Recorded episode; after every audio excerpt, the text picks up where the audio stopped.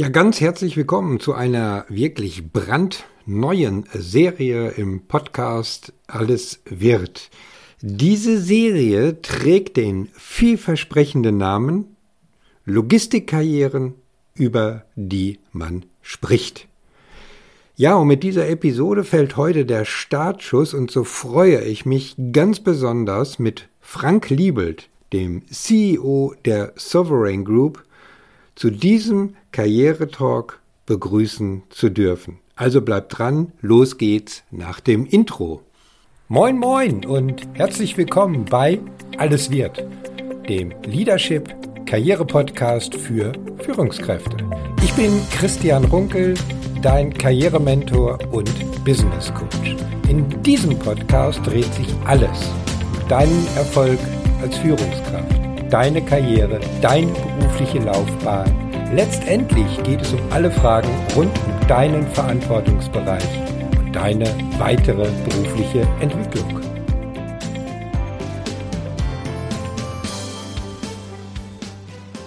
Gut, ja, hallo Frank, schön, dass du dir die Zeit genommen hast, um mit mir heute ein wenig über deine ja tatsächlich berufliche Erfahrung, deinen Werdegang, deinen tatsächlichen Karriereweg zu sprechen. Herzlich willkommen zum Gespräch hier im wunderschönen Business Center in Hamburg.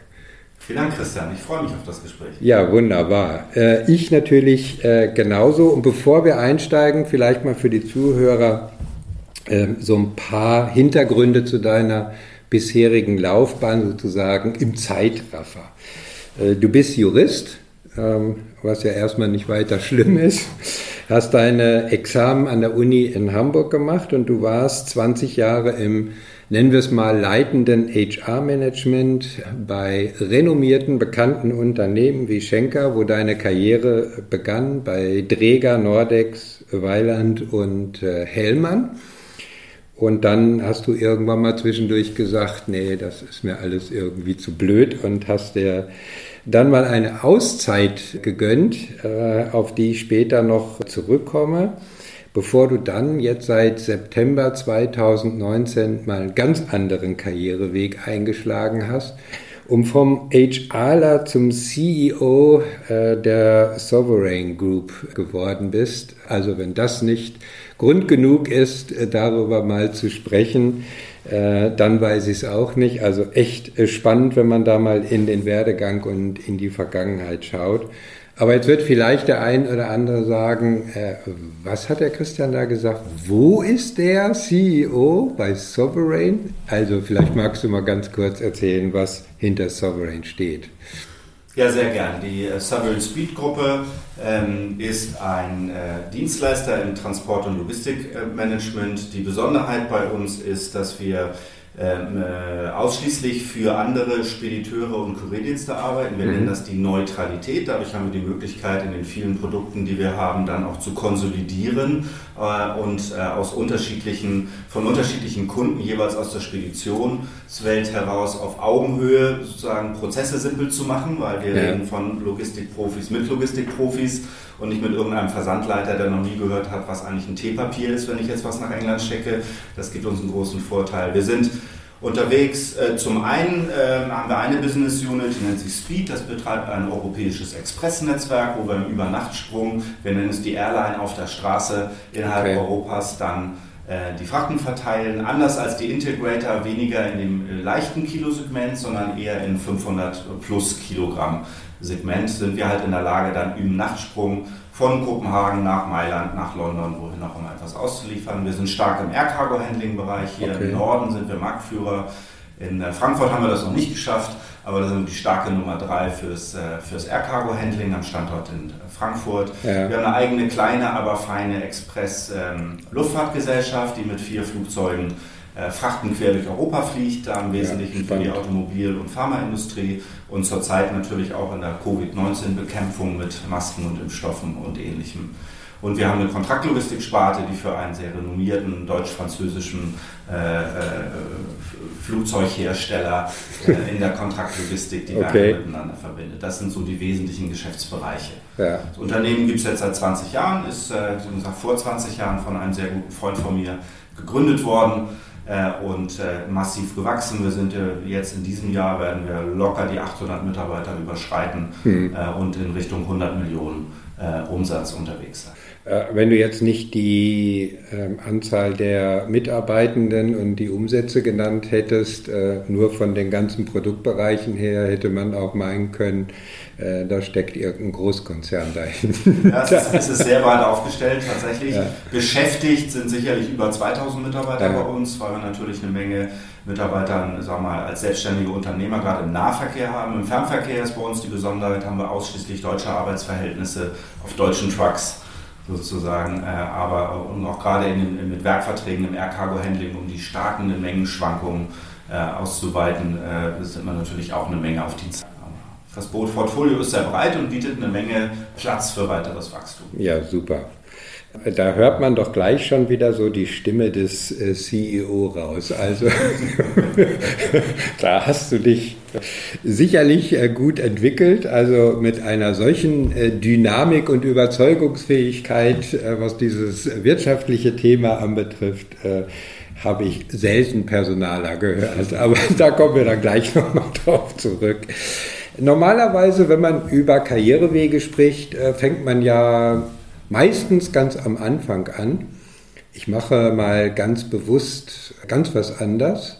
Ich fange mal fast am Ende an oder äh, nein, natürlich nicht am Ende, weil ich bin ja kein Prophet, sondern äh, mal aus der, aus der Betrachtung von heute und möchte dir mal folgende Frage stellen. Stell dir vor, du würdest heute deine erste Biografie über deine Karriere schreiben und in einem Buch veröffentlichen.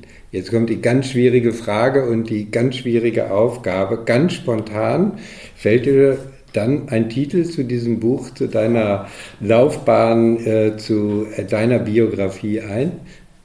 Ich glaube, also wirklich ganz spontan, weil alle Fragen waren nicht miteinander abgesprochen vorher, deswegen wirklich sehr spontan. Ähm, ich glaube, ich würde es nennen, weil ich würde es gerne natürlich, um die Auflage massiv zu erhöhen, ein, ein englischsprachiges Buch machen und okay. würde es dann nennen Man Makes a Plan and God Loves.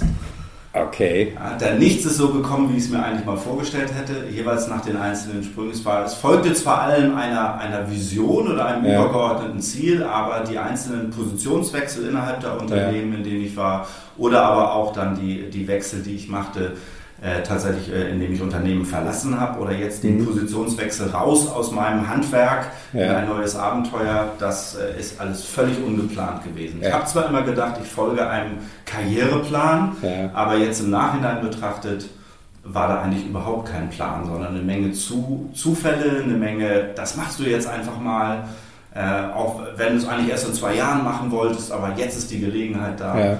Das ist, glaube ich, das wäre der Titel. Okay. Und jetzt wissen wir auch genau, warum ich diese Frage zum Anfang stelle, denn sie führt automatisch zu den nachfolgenden Fragen. Das ist immer spannend, weil dann sozusagen aus der Biografie heraus auch gleich immer die Argumente starten. Äh, du hast jetzt eigentlich schon zwei, drei Fragen äh, beantwortet, aber die jetzt folgen. Ich würde aber trotzdem noch mal eine Frage nach dem anderen angehen. Mit welchen Vorstellungen und Intentionen bist du denn nach deinem Jurastudium ins Berufsleben gestartet? Obwohl ich ja eine Ausbildung gewählt habe, die sehr, sehr lange dauert und obwohl ich ja noch zu der Generation gehörte, die auch noch mal 24 Monate Zivildienst machen musste und eine sehr lange Ausbildung gemacht hat, war es bei mir getrieben bis, würde mal sagen, fast bis ich 40 war, dass mein Leben lang eigentlich davon geprägt war und auch die einzelnen beruflichen Stationen noch, noch mehr dazu zu lernen. Ja. Das ist schon fast ein Fetisch bei mir gewesen. Okay. Und ich habe mal überlegt, wo das eigentlich herkommt. Und ähm, ich glaube, es war meine Oma, die da einen Beitrag zu geleistet hat, die so klassische Kriegsflüchtlingsgeneration ist, also im hohen ja. Wohlstand im Osten Europas gelebt hat und dann mit dem Bollerwagen nach Westen gemacht hat, als der Russe mhm. kam ja. und alles verloren hat und mir immer wieder eingeimpft hat, Frank, kann im Leben alles Mögliche passieren, aber das, was du mal gelernt hast, das, was du im Kopf hast, das kann dir keiner mehr nehmen. Ja. Und ich bin sehr stark geprägt von Selbstbestimmung. Ich hasse es, wenn jemand anders über mich entscheidet. Ich hasse es, wenn ich etwas tun muss, wo ich nicht zumindest glaubte, es sei auch ein bisschen meine Idee gewesen. Äh, und das hat mich sehr davon geprägt, immer weiter zu lernen. Und das waren auch die einzelnen, war auch die Auswahl der einzelnen Laufbahnen. Also als ich mein Jurastudium beendet hatte und ich hatte ja erstmal nur den theoretischen Teil fertig und hatte da eine Wartezeit von zwei Jahren aufs Referendariat, bevor ich dann das zweite Staatsexamen machen durfte. Und die Zeit habe ich ja bei Schenker verbracht. Mhm. Äh, und das war in einem Trainee-Programm und da ging es nur darum, ich hatte überhaupt keine Ahnung, was eine Personalabteilung macht. Ich hatte mein ganzes Studium bei DHL gejobbt. Die Personalabteilung war im fernen Frankfurt, von der habe ich einmal im Monat einen Payslip bekommen und ansonsten ja. habe ich nie einen Personaler gesehen. ähm, aber das Gespräch mit dem damaligen Personalchef von Schenker war so spannend und die Aufgabe war so spannend, dass ich dachte, oh Gott, das übst du jetzt einfach mal. Mal ja. schauen. Ja. Und davon waren auch die nächsten zwei Jobwechsel noch ganz akut geprägt. Einfach ja. zu gucken, was kann ich da lernen, wo kann ich da was mitnehmen. Sei ja. es von der Industrie oder aber auch die ersten beiden Chefs, sowohl bei Schenker als auch bei Träger dann später, da habe ich mir eigentlich mehr den Chef ausgesucht als das Unternehmen. Ja. Das war mir eigentlich viel wichtiger. Ja. Auf die Frage äh, zu den Personen, also nicht konkret zur mhm. Person mhm. an sich, äh, kommen wir später auch nochmal zurück. Aber daraus entnehme ich ein Stück weit, du bist schon mit einer gewissen Grundidee, Wertevorstellung, vielleicht auch ein bisschen vermittelt durch die besagte Oma um Prinzipien und Zielorientierung jeweils in deinen Positionen als HR-Gesamtverantwortlicher sozusagen eingestiegen. Also ich sag mal, dann, dann ging es ja letztendlich weiter äh, mit Rega und mit Nordex. Vielleicht kannst du da noch mal ein bisschen was zu sagen zu diesen Themen. Ich sag mal Grundidee, mit der du eine neue Position angetreten hast oder bestimmten Prinzipien. Ja, gerne. Es war am Anfang tatsächlich, wenn ich ehrlich bin, nach der, nach der Uni und mit meinem Eintritt dann bei Schenker das war gar nicht so von Prinzipien geprägt. Und ich würde mhm. auch sagen, bevor mein Wertekompass wirklich stimmte ja. und genordet war, sozusagen, ja. um das mal in Seglersprache zu verwenden, ähm, äh, das hat bestimmt gedauert, bis ich Ende 30 war. Okay. Bis ich klar war, manche Dinge willst du, manche Dinge willst du nicht. Mhm. Die Schenkerzeit war für mich, so, es war eine Überbrückungszeit. Es war total spannend zu sehen, wie schnell dann auch sehr gestandene Manager, damals die regionalen Personalleiter, waren ja meine Hauptkunden. Ich war ja so ein bisschen das, heute würde man das Competence Center Labor Law nennen oder sowas. ja. ähm, das, da war, ich, war, das, war das einfach sehr stark geprägt von Selbstbewusstsein kriegen, von, ach guck mal, da ist jemand, der ist seit 15 Jahren regionaler Personalleiter und der fragt dich jetzt, was er tun soll. Ja. Das hat mir sehr geholfen. Ja, super, und ähm, ich hatte dann aber gemerkt in der Schenkerzeit, dass Personal grundsätzlich ein total spannender Job ist aber die Personalarbeit bei Schenker in der Zeit damals noch, oder ich glaube, das kann man auf die gesamte Logistikindustrie ausweiten, extrem transaktional geprägt war. Ja. Na, da ging es von Eröffnen und Schließen von Niederlassungen. Ähm, ich war in meiner Funktion ja auch fast mehr mit dem Vertrieb unterwegs als mit Personalern und habe Betriebsübergänge schon im Pitch mit verhandelt sozusagen. Ja. So da habe ich auch ein bisschen mein Vertriebsgehen so ein bisschen her. Ähm, aber ich habe halt auch gemerkt, da ist noch ein ganzes ganzes Universum von Themen in der modernen HR-Arbeit, die in der Logistik noch nicht abgebildet wurde. Mhm. Also ein, wirklich ein, ein, ein strategisches Management von Compensation und Benefits, von ja. Talentmanagement ja. auf allen Ebenen. Da war die Logistik doch noch sehr in den Kinderschuhen damals. Ja. Und das war auch der Grund, als ich dann überlegte, wenn du jetzt weiterkommen willst, mhm. dann brauchst du jetzt nochmal einen Ausbildungsbetrieb, der so richtig einen guten Namen hat in diesem Umfeld mhm. oder in, in, dem breiten Umfeld des HR-Managements. Okay, also nach Schenker, wenn ich das mal jetzt so interpretiere, war die erste Phase deines Lernens abgeschlossen. Genau. Und du hast dann ganz äh, bewusst gesagt, äh, jetzt beginnt nochmal die zweite Phase des Lernens, nochmal mit anderen Bereichen, anderen Feldern, genau. die im HR-Management ein bisschen fortschrittlicher sind oder Dinge, die ich da äh, so noch nicht lernen konnte, aus welchen Dingen auch immer. Ja, das, und wo ich, ich das ergänzen ja. darf, und wo ich jetzt selber auch für gewisse Themen, sag mal, die abschließende Entscheidungskompetenz habe. Ich mhm. war in der Schenkerzeit ja noch mhm. sehr stark in einer Dienstleistungsfunktion. Ja. Ja, wenn ich den regionalen Personalleitern damals die neuen Musteranstellungsverträge oder eine Betriebsvereinbarung, die zu verhandeln ist mit dem Betriebsrat, wenn denen das nicht gepasst hätte, dann hätte ich es anders machen müssen. Ja. So. Ja. Ähm, und ich war jetzt dann bereit zu sagen, okay, jetzt brauchst du, ich war noch nicht bereit für eine HR-Gesamtverantwortung von A bis Z, ja. aber so drei, vier Themenfelder, wo ich sagen kann, da bin ich jetzt vor dem Vorstand der Letzte, der, der entscheidet. Mhm. Das war mir schon auch wichtig und das hat mir damals, das hat mir damals Träger geboten. Ich hatte auch zwei, drei andere ja. Angebote. Der Arbeitsmarkt war hervorragend in der Zeit. Das war so kurz äh, vor dem Platzen der Dotcom-Blase mit praktisch Vollbeschäftigung in Deutschland, Richtig, ja, ja. Äh, sodass ich es mir auswählen konnte. Und ich habe dann äh, mich für Träger damals entschieden, das hatte ich eben ja schon kurz erwähnt, äh, weil ich einfach das Gefühl hatte, dass der damalige Personalvorstand, das war ein richtiger personaler Haudegen, 63 Jahre alt, Vorsitzender des Arbeitgeberverbandes Gesamtmetall, auch hier im Norden und so weiter, also mit allen Wassern gewaschen. Und ich habe damals als Personalchef in der Holding bei Träger noch einen überschaubaren Verantwortungsbereich gehabt, weil das operative Personalmanagement in der Verantwortung der Teilkonzerne lag. Okay. Und nicht nur die übergeordneten Themen, Compensation und Benefits, Talentmanagement, Management Development und solche Themen mhm. äh, in, der, in der Komplettverantwortung. Das heißt im Prinzip Lernen Stufe 2 bei Träger, aber dann, was du vorhin gesagt hattest, äh, was dir immer so ein bisschen widerstrebt, immer das zu tun, was andere sagen, ja. sondern dann auch mal ein bisschen zum, schon zu lernen, jetzt kann ich auch mal Entscheidungen treffen genau. zu Dingen, hinter denen ich stehe. Exakt. Ja, das hört sich ja äh, doch so an, äh, als wenn du deinen Karriereweg ein Stück weit, ja, ich sag mal, nach deinen Vorstellungen kann man sagen, geplant hast. Sicherlich haben sich die einzelnen Stationen äh, so weit ergeben, äh, aber du hattest schon eine ganz konkrete Vorstellung, wie dein Karriereweg aussehen sollte, mit welchen Inhalten und welche Schritte kommen sollten. Ja, das war kein Plan, sag ich mal, der 15 Jahre in die Zukunft ja. dachte, ja. aber das war jeweils, ich mache so einen Fünfjahresplan, da möchtest du ja. dann mal sein äh, und was musst du dafür tun? Da habe ich schon relativ gezielt darauf hingearbeitet mhm. und so merkte ich zum Beispiel bei Träger relativ schnell, dass ich an meine Grenzen stieß, äh, sagen wir mal, in dem Verstehen von betriebswirtschaftlichen Zusammenhängen. Ich bin nun mal Jurist, was anderes habe ich nicht gelernt sozusagen. Und äh, wenn man Jura gelernt hat, dann geht man in, in die freie Wirtschaft und dann gibt es eine ganze Menge, ich nenne es mal immer so ein bisschen Bullshit-Bingo. Ja. Dann sitzt man so in, in, Meetings rum und dann sagt ja einer, ja, aber wo ist denn da jetzt der USP? Und damals konnte ich ja noch nicht mal googeln, das gab es ja gar nicht. Was ist dann eigentlich ein USP? und ich hatte das Gefühl, die wissen alle zum Thema betriebswirtschaftliche Gesamtzuhänge, anfangen bei Marketing, aber auch über Controlling-Themen so viel. Und das hat mich so gewurmt, dass ja. ich dann gesagt habe, so jetzt machst du nochmal ein MBA nebenbei. Jetzt musst du okay. das nochmal lernen, das kann ja, ja nicht angehen. Und es war tatsächlich so, es war eine tolle Zeit, die MBA-Zeit.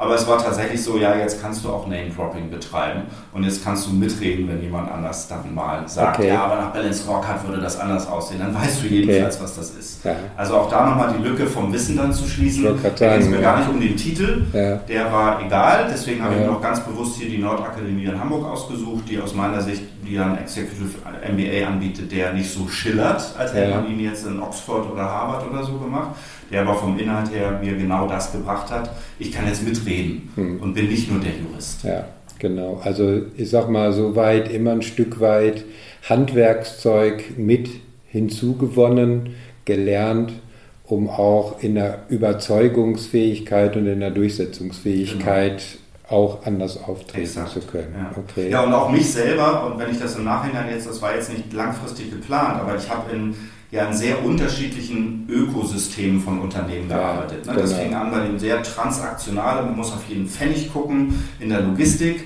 Dann ging es zu Träger, das ist ja. immer mal, ich sag mal, 100% Qualitätskultur, denn ja. wenn Träger stellt medizintechnische Geräte her, wenn da jemand einen Fehler macht, sterben Menschen mhm. sofort. Deswegen mhm. muss alles perfekt sein. Das strahlt in der Unternehmenskultur auch aus auf die Supportfunktionen wie HR, Finance und so weiter. Da muss immer alles 100% sein. Also gehst du in eine Vorstandssitzung, bringst du vier Folien mit und 786 Backup-Folien, die jede potenzielle Frage, die kommen könnte, beantwortet. Ja. So ein bisschen die Kultur gewesen. Dann äh, mit meinem Wechsel zu Weiland, das war eher ja, die, die sagen wir, 100% Lean- und Qualitätsmanagement-Kultur also das ist, Weiland ist ein Unternehmen, was extrem prozessgetrieben ist, weniger ja. personengetrieben. Ja. ja und ähm, zwischendurch äh, war dann ja noch die Windenergie, das war halt die Wachstumsphase von 50 bis 200 Prozent Wachstum in jedem Jahr. Und das bringt wieder ein anderes Ökosystem an Unternehmenskultur ja. hervor. Und das muss ich sagen, war bisher eigentlich meine größte Bereicherung, dass ich so unterschiedliche Unternehmen erlebt habe, die in so ganz unterschiedlichen Phasen waren. Ne? Mhm. Und aber immer, bis auf eine Ausnahme, Familienunternehmen waren, die immer die langfristige, nachhaltige Entwicklung im Sinn hatten. Des Nun sind das ja auch alles Unternehmen, die international oder global tätig sind. Wie wichtig war für dich auch internationale oder globale Verantwortung. Wie hat dich das ein Stück weit selber dann auch geprägt? Das hat mich extrem geprägt. Das war in der Schenkerzeit ja noch nicht da. Mhm. Und dann bin ich ins kalte Wasser gesprungen bei Dräger. Dräger macht 80 Prozent des Umsatzes außerhalb Deutschlands, ja. hat auch 80 Prozent der Belegschaft. Wirklich weltweit verteilt, also wirklich ein Global Player. Ähm, da habe ich viel Lehrgeld am Anfang bezahlt, gerade wenn man mit seiner deutschen juristischen Denke an Probleme rangeht. Äh, äh, und äh, wenn man auch mit dieser deutschen Kultur rangeht, ja. wie Dinge sein sollen. Ja. Da habe ich unglaublich viel gelernt am Anfang, hatte aber auch sehr dankbare Themenfelder. Dann die ersten drei Jahre in der Holding hatte ich ja nur diese Aufgaben Management, Development, Talentmanagement, Compensation und Benefits. Da gibt es jetzt nicht so die riesen Unterschiede äh, global. Mhm. Da muss man ein paar Eckpunkte verstehen und dann funktioniert das. Aber mir war es immer extrem wichtig, mir hat es vor allem extrem viel Energie gegeben, aus dem Headquarter heraus, dann mal für ein, zwei Wochen und Träger hat eine Menge Standorte, die so weit weg sind, dass sich da nicht eine Zweitagesreise lohnt, sondern ja. bist du einfach zwei Wochen dann mal in Australien oder an der Westküste der USA. Ja. Ähm, äh, und dann äh, bin ich wieder total energiegeladen wieder zurück ins okay. Headquarter gekommen, weil ja. ich einfach merkte, ja, dafür machst du das, weil da draußen spielt die Musik, da tust du was Gutes für den Kunden. Mhm. Und so ein Headquarter hat ja immer so dieses Syndrom, sich mit sich selber zu beschäftigen ja. und die da draußen sind alle doof, die können auch nicht mal ein Budgetformular anständig ausfüllen. Und ich habe aber versucht, dagegen zu kämpfen und so viel wie möglich unterwegs zu sein. Deswegen ja. war ich also in meiner, in der Träger- und in der Weilandzeit nee, eigentlich in allen Jobs, in denen ich war, habe ich nie mehr als die Hälfte meiner Arbeitszeit am Schreibtisch oder im Headquarter verbracht. Okay. Und oft habe ich auch Tage im Ausland verbracht, wo ich eigentlich Arbeit gemacht habe, die hätte ich genauso gut in Lübeck oder in Hamburg oder in Remscheid machen können. Mhm. Ähm, aber einfach sie vor Ort zu machen, um, um das Gefühl mehr zu kennen. Okay. Weil ich glaubte, und das glaube ich bis heute, dass Personalarbeit nur funktioniert, wenn du die entscheidenden Menschen kennst. Mhm. Ähm, und damit meine ich nicht nur die Hierarchie, sondern insbesondere auch das Schattenorganigramm. Ja, also diejenigen, genau. die wirklich was zu sagen haben, obwohl ja. sie im Org-Chat nicht ganz oben stehen. Genau. Da habe ich immer total drauf geachtet. Und dafür musst du einfach vor Ort sein, auch nach wie vor. Das kann zum Teil sicherlich jetzt nochmal ersetzt werden durch Videokonferenzen, wenn eine Basis da ist. Aber ähm, für mich war das der Schlüssel. Ja. Das Vertrauen aufzubauen, dass sie sagen, ja, der Liebelt, der macht hier keinen Mist. Mhm. So, der versteht uns. Ja, äh, sicherlich ein ganz spannender Weg, äh, den du da auch jetzt so beschrieben hast, auch mit den Dingen, die dir wichtig waren. Ich möchte jetzt mal zu einem Punkt kommen, äh, den ich mal so überschreiben möchte oder betiteln möchte äh, mit der Aussage, wovon viele träumen, aber wenige es tatsächlich wagen, nämlich nach 20 Jahren Managementtätigkeit bist du zu der Entscheidung gekommen, mal eine zwölfmonatige Auszeit äh, zu nehmen, die du dir im wahrsten Sinne des Wortes gegönnt hast. Und äh, wenn ich mich recht erinnere, mit Ocean Sailing äh, beschrieben hast. Äh, das war wahrscheinlich auch äh, keine Spontanentscheidung. Wie ist es äh, dazu bei dir gekommen? Tatsächlich zu sagen, gekommen? ich mache das jetzt mal. Ja, genau. genau so Aber war wahrscheinlich auch, wie ich gerade sagte, bei vielen ein lang gehegter Traum, sowas mal zu machen, sozusagen ein Lebenstraum oder eine Lebensvision. Ja. ja. Also dieser, das war tatsächlich so, es war seit vielen Jahren schon ein Wunsch. Ich habe vor 15 Jahren mit dem Segeln angefangen und dann halt ganz oft hier in den Heimatrevieren, insbesondere in der Ostsee, äh, ab und zu mal Charter-Turns. Und ähm, ich hatte schon die, ich hatte eigentlich schon in der beruflichen Phase davor eigentlich vorgehabt, mal ein bisschen weniger zu arbeiten. Mhm. Und äh, ich hatte, das war in meiner Weilandzeit, auch das Geschäft so weit im Griff, dass das HR-Geschäft gut funktionierte, auch wenn man als Chef vielleicht jetzt mal in Teilzeit geht für ein Jahr lang. Und das war auch mein Vorschlag, ja. zu sagen, gib mir doch einfach sechs Wochen mehr Urlaub im Jahr, dann habe ich genauso viel Urlaub wie meine Kinder Schulferien. Ja. und ich habe meinen, meinen damaligen Geschäftsführer versprochen, dass er das nicht merken würde, aber da war sagen wir, die Kultur noch nicht so weit, dass ja. eine oberste Führungskraft als Konzernpersonalchef jetzt in Teilzeit geht. Das war undenkbar.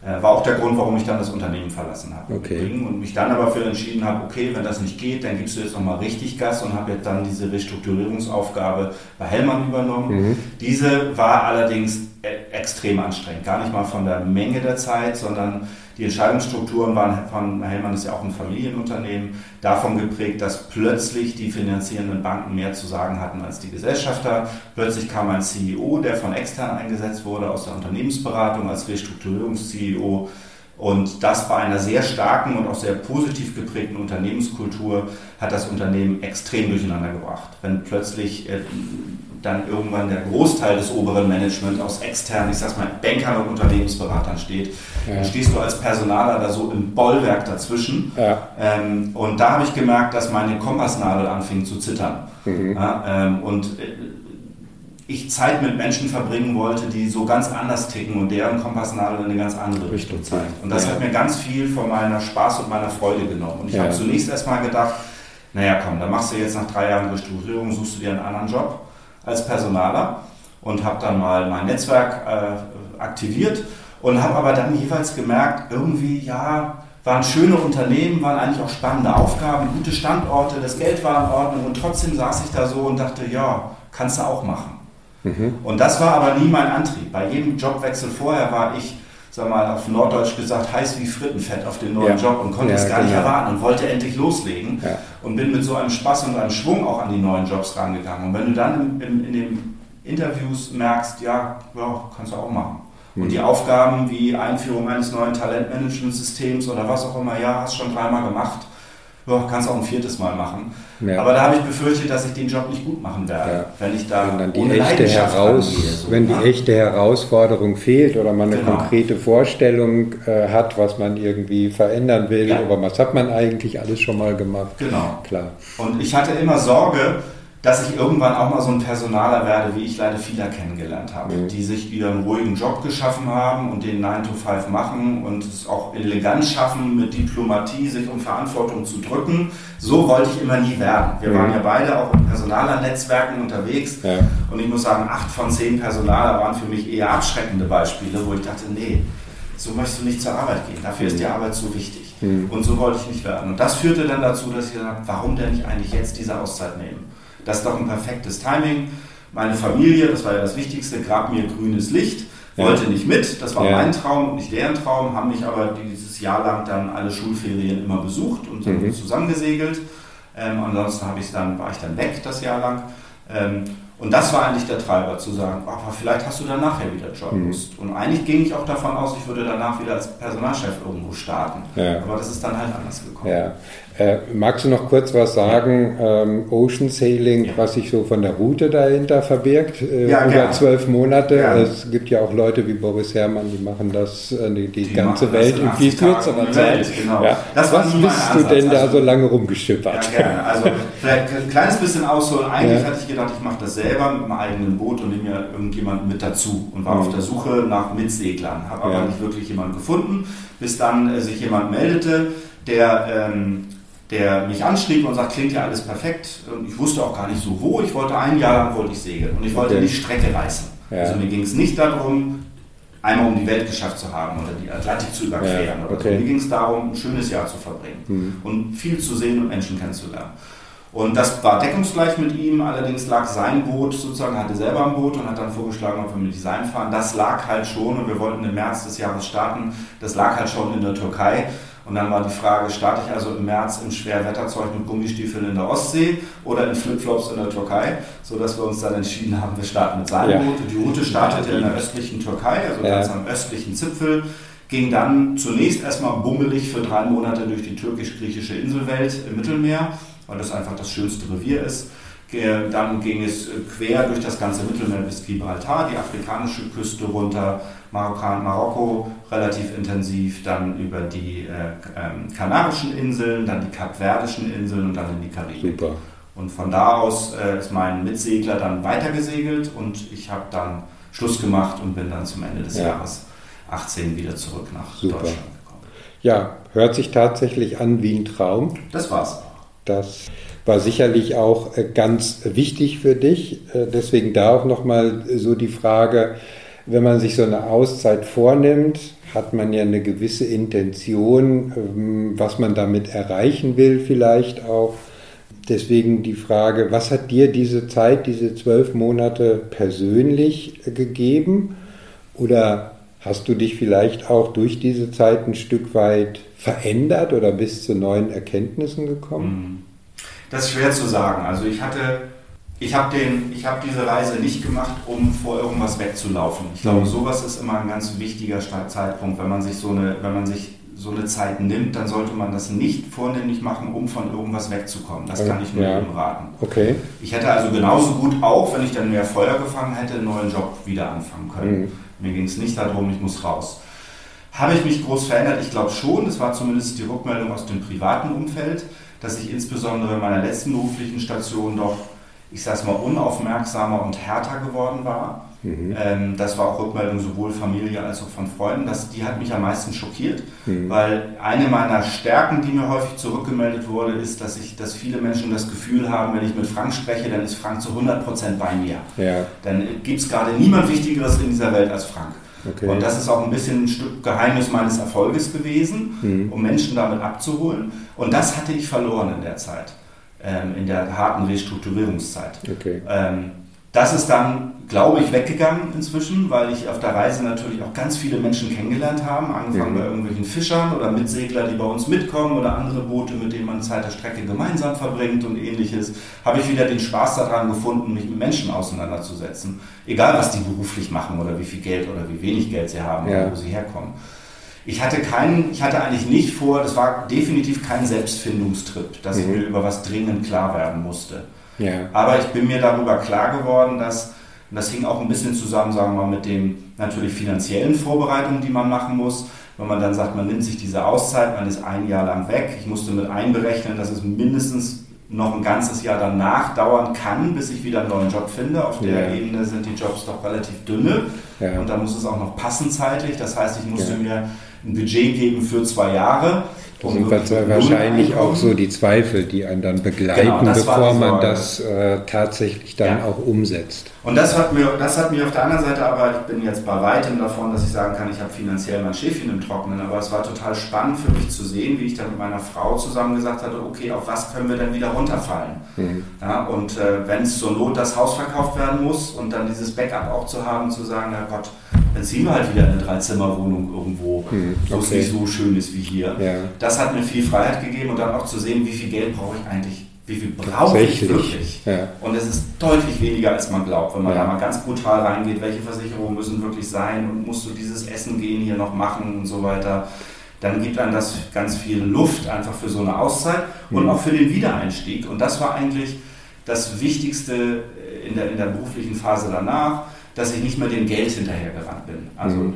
das ist jetzt, es muss kein Geheimnis sein, der jetzige berufliche Schritt, den ich gemacht habe, war finanziell nicht lukrativ. Aber ich mache den Job jetzt seit zwei Jahren äh, und bin so viel glücklicher ja. in dieser Aufgabe jetzt, in ja. der ich bin, dass ich überhaupt nicht mehr darüber nachdenke, ob ich nicht das ja. Geld habe, was ich früher war. Das, äh, da hast du jetzt eine super Überleitung äh, letztendlich auch äh, geschaffen, denn seit Januar 2019 bist du ja sozusagen nach der äh, Sailing-Phase wieder in der Logistikwelt äh, angekommen. Du hast den Sprung jetzt vom gesamtverantwortlichen HR mit der Funktion vorher bei Hellmann äh, zum CEO eines Unternehmens, du hattest es gesagt, mit circa 800 Mitarbeitern in äh, sieben Ländern und 35 Nationalitäten äh, übernommen. Aber ganz ehrlich, auch mit diesem Auftanken nach zwölf Monaten hattest du keine Zweifel, ob das nicht eine Nummer zu groß ist vom HRler zum Gesamtverantwortlichen ja. eines solchen Unternehmens? Ja, hatte ich total. Und ich muss allerdings dazu sagen, und ich glaube auch, dass ich andere in anderen Unternehmen diese Herausforderung nicht angenommen hätte oder es auch sehr unwahrscheinlich gewesen wäre, dass irgendein Headhunter mich vorgeschlagen hätte ja. mit dem Lauf. Ja. Ähm, die Besonderheit ist hier, dass ich beide Gesellschafter des Unternehmens schon seit 30 Jahren privat kenne. Mhm. Wir haben immer so ein bisschen rumgealbert, dass ich irgendwann mal anfange, wenn ihr dann mal mehr als 10.000 Mitarbeiter habt, dann könnt ihr euch mich auch leisten, war Anspruch sozusagen. Da komme ich zu euch als Personaler. Aber ich habe halt von außen gesehen, wie toll diese Unternehmenskultur ist. Es ist ein Unternehmen, was praktisch ja in einer Generation jetzt in 20 Jahren äh, hochgezogen wurde, in der man sehr stark darauf geachtet hat, dass die Mitarbeiter gut behandelt werden, was in unserer mhm. Logistikbranche ich sag mal, nicht die Normalität ist. Ich wäre also nie in den klassischen Logistiker gegangen, der also seine Trucker dann vier Wochen am Stück im LKW schlafen lässt und zu billig osteuropäischen Billiglöhnen beschäftigt. So ist das Unternehmen nicht aufgestellt. Ja. Auch wir zahlen, müssen, können keine Traumgehälter zahlen, aber wir gehen sehr fair mit den Unternehmen, mit den Mitarbeitern um. Das war das Erste, was mir wichtig war. Ich hatte, du hattest ja die Frage gestellt, war es nicht eine Nummer zu groß? Ja. Das habe ich meinem Hauptgesellschafter auch gefragt und habe gefragt, warum hast du mir das jetzt eigentlich angeboten? Also am Anfang okay. war ich total überrascht und habe gesagt, kannst du dir vorstellen, wieso nimmst du denn mich dafür?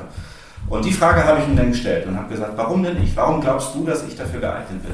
Und in seiner ganz eigenen, eigenen Art sozusagen hat er gesagt, ich habe drei Gründe, Frank. Der erste Grund ist, ich will mich zurückziehen ins Privatleben, ich kenne dich seit Ewigkeiten und ich weiß, du wirst vielleicht ein paar blöde Fehler machen, aber du wirst mich nicht bescheißen. Und damit kann ich mich also in Ruhe zurückziehen, weil ich weiß, du wirst das Beste tun, dass dieses Unternehmen weiter prosperiert und du ja. wirst mir nicht irgendwas vormachen. Ja. Das Zweite ist, wir kennen uns schon so lange, dass er sagt, und du machst mir die Unternehmenskultur nicht kaputt, denn davon leben wir. Mhm. Ja, sobald wir anfangen, die Mitarbeiter unfair zu behandeln oder nicht zu sagen, was wir tun und nicht zu tun, was wir sagen, sind die Mitarbeiter weg und dann ist Unternehmens gar nichts mehr. Und da ja. passt du einfach super rein. Ja. Vier Gründe hat er so genannt. Der, Grund, der dritte Grund war, naja, es ist Logistik, es ist keine Raketentechnik.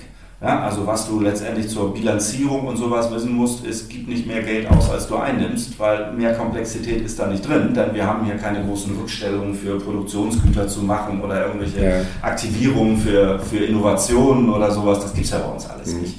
Du, du kommst aus der Logistik, du hast zwar von der Seitenlinie es dir eine Zeit lang nur angeguckt, aber du warst da mal und grundsätzlich, du lernst halt gerne immer noch und du ja. wirst eine Menge lernen müssen. Das ja. habe ich auch getan. Ich war die ersten drei Monate, bevor ich am 1.7., am 1.9. dann anfing, als Praktikant unterwegs. Ja. Also durch das wir wieder beim gereist, Thema Lernen. Ne? Habe es mir alles angeguckt, habe Nachtschicht über Nachtschicht in den Legern verbracht und habe es versucht zu verstehen, mhm. wie es eigentlich läuft. Und der vierte Grund, das war ein sehr persönlicher und der klingt jetzt am Anfang ein bisschen komisch, aber der war für wichtig, weil er gesagt hat, und ich möchte nicht, dass du nochmal wieder so Entschuldigung, scheiße aussiehst, wie in der Zeit, in der du deine letzte berufliche Station verbracht hast. Ich will, dass du auch Spaß bei deiner Arbeit hast und dass es dir gut geht. Mhm. Und dieser, ich sag's mal, dieser Caring-Aspekt, der war für mich extrem wichtig. Und in, das Wichtigste war aber eigentlich, dass ich wusste, ich muss in dieser Rolle, ich habe es mir zugetraut, wusste, es wird eine Herausforderung, ähm, aber ich wollte auf keinen Fall jemandem was vormachen. Und für mich ist es Gold wert, dass ich auch heute zu meinen Gesellschaftern gehen kann und sagen, hier ist das und das passiert, ich habe keine Ahnung, was ich jetzt machen soll. Mhm. Könnt ihr mir mal helfen? Mhm. Ich bin total überfordert gerade. Mhm. Und typischerweise musst du ja als Geschäftsführer in so einer Rolle in dem Unternehmen, so riesig sind wir ja noch nicht, aber bei 100 Millionen Umsatz erwarten die Gesellschafter eigentlich, dass du als Geschäftsführer alles kannst und alles weißt und du musst nach oben so tun, als könntest du alles und wüsstest du alles. Ja. Und das kann ich nicht. Mhm. Das, da bin ich nicht der Typ für. Das würde auch sofort auffliegen. Ja. Und das war für mich eigentlich das Wichtigste, dass ich weiß, ich kann zu meinen Gesellschaftern gehen und um Hilfe bitten. Und ähm, es war ja dann gleich sechs Monate, nachdem ich angefangen hatte, kam ja die Corona-Krise, auch die in der Logistik am Anfang sehr stark zugeschlagen hat. Wir haben ja, 40 Prozent des Umsatzes von einem Monat auf den anderen verloren. Und wir sind nicht Asset Light, wir sind genau das Gegenteil. Ja. Wir haben also hohe Fixkostenlast. Und dass ich dann in der Zeit, da musste ich zwei, dreimal, habe ich mich abgestimmt mit meinen Gesellschaftern und gesagt, so würde ich das machen. Die sagen das jedes Mal genauso. Ähm, und das, wo ich sehr stolz drauf bin, ist, dass dann sozusagen der alte geschäftsführende Gesellschafter nicht zurückkommen musste, nicht sagen musste, Frank, du bist jetzt hier im perfekten Sturm, du bist gerade ein halbes Jahr da, der alte muss wieder ran, ich übernehme das Ruder. Dass das nicht passiert ist, ist eigentlich das größte Lob, was, ja. ich, was ich haben konnte. Ja. Dass wir gut ja. durchnavigiert haben und auch jetzt wieder gut dastehen und im positiven Wachstums- und Profitabilitätsfahrwasser sind. Das heißt, wenn ich das so richtig verstehe, was so ein bisschen die Zweifel wahrscheinlich auch ausgeräumt hat, ist erstmal der Vertrauensvorschuss, Absolut. der dir, genau. sag mal, erstmal entgegengebracht ja. worden ist. Was ja. ganz, ganz wichtig ist wahrscheinlich, wenn man in einen, nennen wir es ruhig mal so, ganz anderen Job, in eine ganz andere Rolle irgendwo reinkommt, um sich sowas auch zutrauen zu können. Ja. Absolut, dieser Vertrauensvorschuss von den Gesellschaftern und durch mein Praktikum mhm. hatte ich ja auch die wesentlichen Führungskräfte und auch sag mal, die, das Schattenorganigramm Führungskräfte kennengelernt ja. und da das Gefühl zu haben, ich passe da rein. Ja. Ja, ich bin einer, ich sag mal, der wenigen Akademiker von den 800 Mitarbeitern ähm, und ähm, gehe naturgemäß ein bisschen anders, manchmal nicht so ganz so hemsärmlich an Dinge ran. Und das Schöne ist, das ist auch genau das, was das Unternehmen momentan braucht. Also um die Wachstumsphase fortzusetzen und dann irgendwann mal von 100 Millionen auf 2, 3, 400 zu kommen, braucht es andere Art von Führung, Prozessen, Systemen und Organisationsstrukturen, als man es bisher die letzten 20 Jahre gebraucht ja. hat. Und da hatte ich halt gemerkt, ja, die Führungskräfte wissen, sie müssen sich verändern, sie wissen, wir können so nicht weitermachen. Und mit dem Liebelt kommt einer ran, zuletzt im Vorstand bei Hellmann. Ja, das wird schon, der wird ja was können. Ja. Also auch da nochmal okay. dieses ja. Positive, dieses Unterstützende zu bekommen. Mach ja. das mal jetzt, Frank. Es ist wichtig, dass hier jetzt ein neuer kommt. Lass uns mal so ein kleines Resümee fassen oder zusammenfassen nach den zwei Jahren, in denen du äh, dort jetzt in dieser Funktion oder in der Rolle aktiv bist. Hast du das Gefühl, du bist jetzt in deiner Karriere da angekommen, äh, was du dir irgendwann mal ein Stück weit äh, vorgestellt hast, auch was die Themen Erfolg und Zufriedenheit im Job anbetrifft? Ja, 100 Prozent.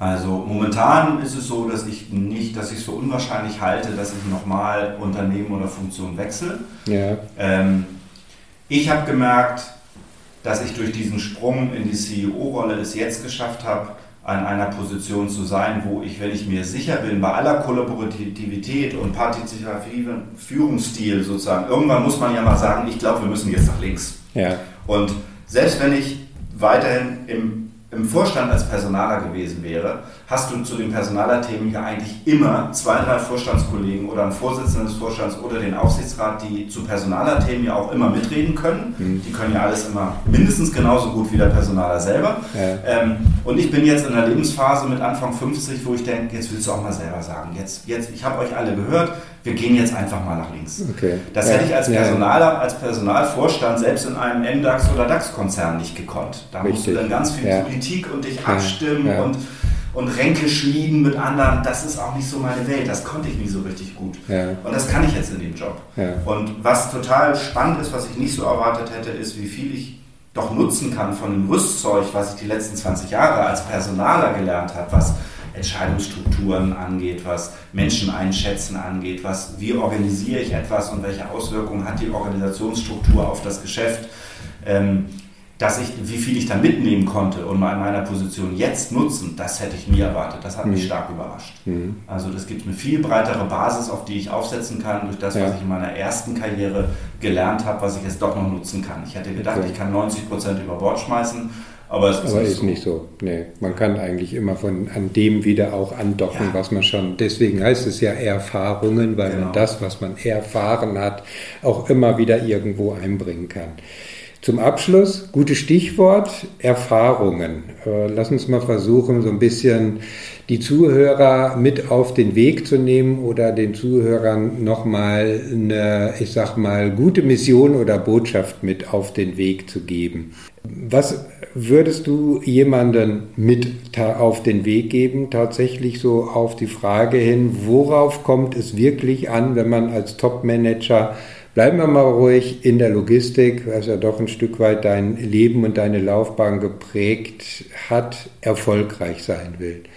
Gibt sowas wie eine Art ja, Geheimrezept ist vielleicht ja, das ein bisschen, bieten, ist wahrscheinlich nicht so das Richtige, aber äh, ich sag mal, du hast viel von Lernen gesprochen, kommt es auch ein bisschen auf die persönliche Lernkurve an, mhm. auf die persönliche Einstellung, manchmal vielleicht auch auf den Zufall, dass der Headhunter zum richtigen Zeitpunkt für die richtige mhm. Position anruft.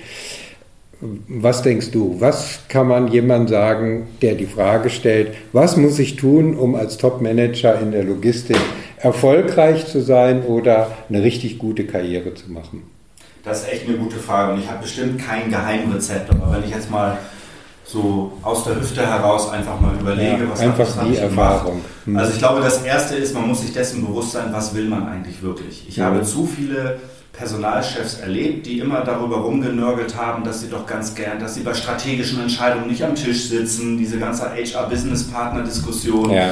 Ähm, und ich bin mir sicher, acht von zehn wollen eigentlich gar nicht wirklich die Verantwortung nehmen. Sie wollen einfach nur mit am Tisch sitzen, wenn die hohen Herren da sitzen, aber sie bringen keine eigenen Vorschläge ein und lehnen sich nicht aus dem Fenster und gehen kein Risiko ein. Mhm. Ich glaube, dass man trotzdem ein guter Personaler sein kann, indem man sich auf seine HR-Service-Funktion zurückzieht. Das kann Spaß machen, da liefert man einen großen Wertbeitrag.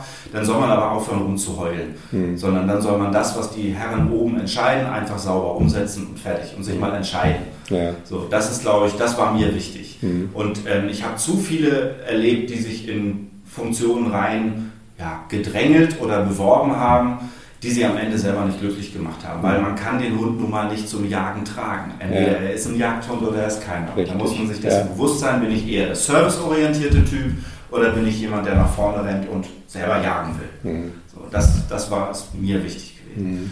Dann tatsächlich, was du sagtest, ich habe schon, ich hatte mal so eine goldene Regel, das habe ich auch wirklich 25 Jahre durchgezogen. Ich habe je, jedes Jahr zweimal mich mit Headhuntern getroffen, wenn sie mich dann anriefen auf Jobs und habe ein Interview geführt, ohne dass ich wechselbereit war. Ja. Das war für mich A, ein Üben, um mhm. einfach in Vorstellungsgesprächen gut zu sein, weil wenn man das mal fünf Jahre nicht gemacht hat, dann... Ja ja, das ist auch ein Handwerk, ein Vorstellungsgespräch auf ja. der Bewerberseite gut zu führen. Ähm, und es war jedes Mal für mich ein Checkpoint zu sagen, na gut, dass ich hier bleibe. Ich habe mhm. mir jetzt mal was anderes angehört. Nö, ich bin total happy mit meinem Job, was mir auch nochmal positiv was gebracht hat. Ja.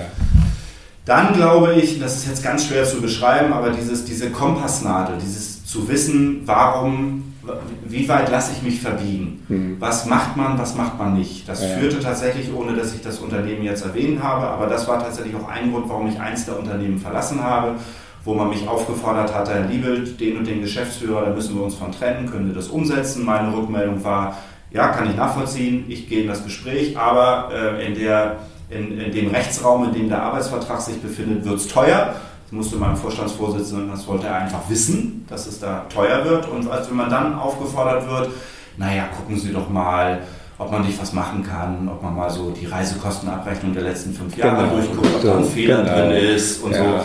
Von jemandem, der 20 Jahre im Unternehmen war, davon 18 Jahre super performt hat, jetzt am Ende seiner Laufbahn abgeht, das ist für mich ein No-Go. Das geht nicht. Erst recht mhm. nicht im Familienunternehmen. Und dann auch konsequent zu sein, sowohl entweder zu sagen, dafür stehe ich nicht zur Verfügung, wenn Sie das machen wollen, muss es jemand anders machen und dann werde ich das Unternehmen verlassen. Oder aber vorher schon klare Signale zu setzen und sagen, das macht man nicht. Ich glaube, dieses das macht man nicht, das sollte man sich öfter trauen, mhm. wenn man ein bisschen älter ist und eine klare Kompassnadel hat. Ja, Gerade als Personaler. Ja. Weil die Ausstrahlungswirkung im Unternehmen, dass man sagen kann, ja, vielleicht sparen wir hier 100.000 Euro, aber das macht man nicht. Das wird nur gelebt in der Unternehmenskultur, wenn man das von oben heraus auch so kommuniziert. Ja. Wenn man sagt, es ist mir jetzt wert, 100.000 Euro zu bezahlen, aber sauber sich zu trennen. Ja. Ja. Das ist, glaube ich, wichtig und sich drüber, ja, das ist was ganz, ganz hochpersönliches. Ähm, aber da, sich darüber bewusst zu sein, wie weit will ich eigentlich gehen mhm. und das auch mal gedanklich durchzuspielen. Wenn der jetzt das und das von mir verlangt, mache ich das oder mache ich das nicht? Mhm. Das ist ja, mir wichtig. Ich glaube, das ist, ja, das ist ein ganz, ganz wichtiger Punkt. Also sind jetzt alles keine. Nein, ja. aber das, ich denke schon, das sind durchaus äh, Fragen, die man ja auch immer wieder diskutiert. Worauf kommt es eigentlich an? Äh, wie genau auch der Punkt, wie weit will oder muss ich mich irgendwo verbiegen und passt das zu mir? Mhm. Äh, ich denke auch, auch aus der eigenen Erfahrung heraus, das sind so die wichtigsten Dinge eigentlich, auf die es wirklich ankommt. Ja gerade im Hinblick auf Erfolg und noch mehr auf Zufriedenheit letztendlich im Job. Weil jeder, der sich irgendwo verbiegen muss, rennt immer auch ein Stück weit äh, in die eigene Unzufriedenheit hinein. Frank, das war super. Herzlichen Dank. Äh, du hast uns einen super ehrlichen, authentischen Einblick in deine berufliche Laufbahn äh, gegeben. Und äh, wenn ich das so richtig verstanden habe, sie ist noch nicht zu Ende, aber du bist angekommen und ich denke, das ist auch eine ganz, ganz wichtige Botschaft für den Zuhörer. Du kannst unterwegs sein, aber wenn du die richtigen Schritte tust, dann kommst du auch tatsächlich mal an. Herzlichen Dank. Sehr gerne, vielen Dank. Wenn dich dieser Karrieretalk so weit inspiriert hat, dass du bereit bist, über deine nächsten Karriereschritte nachzudenken, dann lass uns doch gerne darüber sprechen. Alle meine Kontaktdaten findest du in den Shownotes oder buch direkt einen Termin für ein Karriereorientierungsgespräch. Ich wünsche dir jetzt einen genialen Tag und denk daran, be branded, denn deine Leadership Brand macht den Unterschied. Dein Christian Runkel.